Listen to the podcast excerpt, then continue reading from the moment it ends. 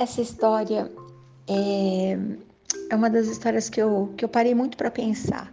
Faz um tempinho, mas eu não havia pedido né, permissão para as pessoas, por isso ainda não havia incluído nesse nosso, nessa nossa brincadeira de contação de histórias. Faz um tempo, bastante mesmo, algumas, alguns prefeitos tomaram uma atitude de conceder alguns agrados, isenções, um terreno, para que empresas uh, saíssem, uh, migrassem, se mudassem das grandes capitais e viessem aqui para a região. Eu sei que várias cidades fizeram isso. E olha o que aconteceu. Ao mesmo tempo, duas famílias lá de São Paulo, uh, os pais eram empresários, né? Foram uh, tomados pelo, pelo desejo de trazer os filhos para uma cidade mais tranquila e vieram para uma das cidades aqui da região, uma cidade sossegadinha, que dava para as crianças irem para a escola caminhando, para fazerem amigos e brincarem na praça. Sonho, né? Quem mora, quem já morou nas grandes metrópoles, chega uma hora está todo embrulhado nos sustos da vida e sonha: "Ah, quando eu me aposentar, vou morar no interior". E como havia essa proposta, eles vieram para cá. Essas famílias não se conheciam e montaram suas empresas, não tão perto, porque o lugar era, era grande, mas não, nem se viam. As empresas não tinham nada a ver uma com a outra, né? Foi apenas uma, um projeto do cosmos, na verdade, né? O tempo foi passando e os, os filhos foram crescendo de ambas as famílias. E aconteceu uma coisa engraçada para aquela menina adolescente. Os amigos que ela fez nessa cidade, amigos novos, diziam assim: Mas olha, você parece tanto com fulano de tal, mas é incrível. Vocês pensam da mesma maneira, vocês gostam da mesma música, do mesmo estilo, na verdade, né? Você precisa conhecer, mas isso nunca acontecia. E falavam a mesma coisa para o menino. Eles têm dois ou três anos de diferença. Então ele já era um rapazinho, né? Ah, mas você precisa conhecer a fulana. É incrível. Ela tem seu jeito, parece que vocês foram educados na mesma escola. Uh, vocês têm a mesma preferência musical, esse mesmo jeito de olhar para a vida. Você precisa conhecer. E uma cidade pequena, tá? Mas acontece, né? Eles foram, o tempo foi passando e eles foram crescendo.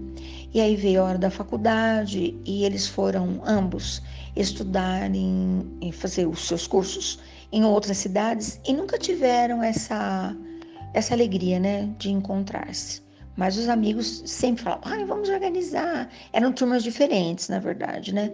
Mas alguns amigos uh, é, faziam parte das duas turmas.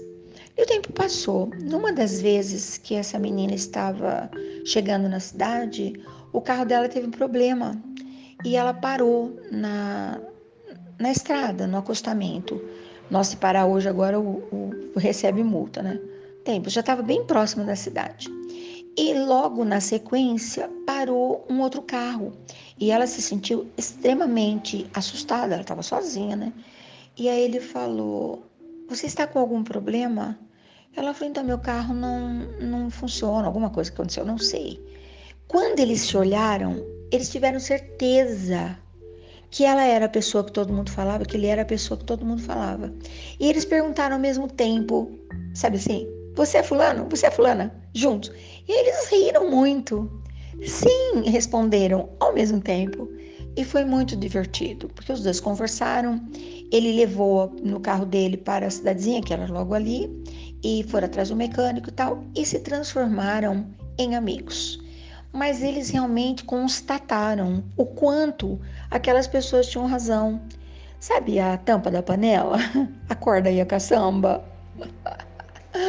Ai, que coisa incrível, né? E aí eles riam bastante e, e passaram a, a, frequentar as turmas juntos e tal. E nem se pediram em namoro. Sabe aquelas coisas que vão acontecendo naturalmente? Quando todo mundo percebeu antes até o quanto eles é, se completavam. E aí ficaram namorados, né? E depois noivos e casamento. Quando chegou na hora do, de organizar o casamento, que eu inclusive celebrei com muita alegria no meu coração, Já celebramos até votos, né? Ai, que saudade que a gente tem, né? Eles fizeram renovação de votos com um ano, com cinco anos. Isso foi muito bacana, muito gostoso. Porque a vida havia prosperado demais e eles queriam muito celebrar. Ainda bem, né? E quando eles estavam prestes a se casar, eles fizeram uma lista para entregar convites, para para participar as famílias, né? E foram para São Paulo. Ela fez a listinha dela, ele fez a listinha dele. E eles riram muito, porque na verdade São Paulo é grande, hein? Eles moravam tão pertinho. Passaram a vida inteira morando perto. E eles estudaram no mesmo colégio. Só que São Paulo tudo é muito grande. Então, um estudava de manhã, outro estudava à tarde. E havia uma diferença de idade. Então, não havia motivo para que eles frequentassem as mesmas turmas e tal. Mas foi uma surpresa muito engraçada, porque até da lista de convidados que moravam em São Paulo, algumas pessoas tão preciosas faziam parte da lista do noivo e da noiva. Olha, quando eles me contaram, eu achei o máximo. Inclusive, no discurso de casamento, eu contei, né? E eles lembraram algumas coisas engraçadas que eles viveram em São Paulo, nessa escola, e com esses amigos, né? Que alguns foram até padrinhos. Então eu fiquei pensando, e hoje, por que, que eu pedi autorização a eles? Porque eu fico imaginando que, às vezes, quando nós assistimos um filme ou uma novela, tem aquelas coisas, né, que as, o, o, as pessoas passam perto uma da outra, mas elas não se não se encontram. Todo mundo está torcendo por eles, mas eles não se veem. Aí de repente, só no último capítulo da novela que tudo fica às claras, né? Mas eu imagino que eu tenho convidado muitas pessoas a prestarem muita atenção umas nas outras, né? Eu imagino que hoje você ter alguém em que você possa confiar, nem precisa ser uma história de amor, tá? Você encontrar alguém que você possa confiar, alguém que você possa ter uma conversa boa. Eu adoro uma conversa boa, simplesmente. Então eu penso que nós poderíamos selecionar, né? Se nós prestássemos atenção. Então, eu tenho pedido muito para a Dona Vida, para essa escola incrível, né?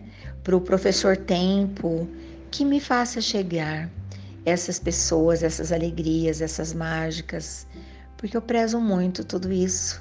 Eu acho que, gente, na minha vida é uma riqueza absurda. Eu tenho muita alegria. E nessa pandemia, que coisa mais louca, tem falado muito isso, eu imaginava solidão, ficar sozinha, porque eu faço qualquer coisa Sabe aquele abraço enovelado que você estende o fio, enrosca a pessoa, bota lá dentro do seu coração até o coração bater juntinho?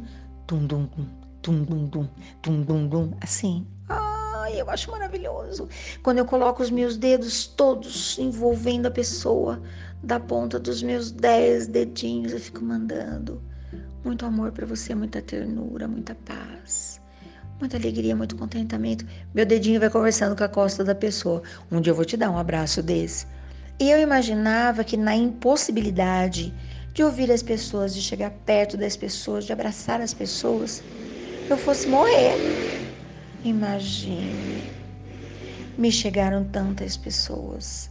Eu quase não estou dando conta de dar atenção a elas. Eu até, me, me, até aproveito aqui o canal, esse podcast, para pedir desculpas se eu não estou cuidando tão bem de todo essa, esse carinho que você me passa. Porque é, chegou muita novidade. Sabe uma festa? Todo dia tem festa no meu coração. Todo dia tem forró.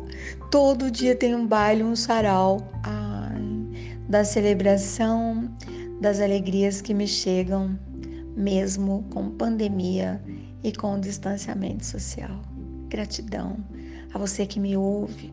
Gratidão a você que depois fala comigo. Gratidão a você que ri quando eu rio e que, que chora quando eu choro, né? Essa semana contei algumas coisas meio assim, e os, você, meu ouvinte, me falou. Eu senti daqui essa sua, essa sua tristeza, essa sua aflição. É assim, né?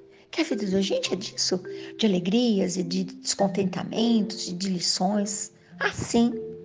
Ai, que conversa mais comprida, né? Até amanhã. Amanhã eu quero tanto estar de volta.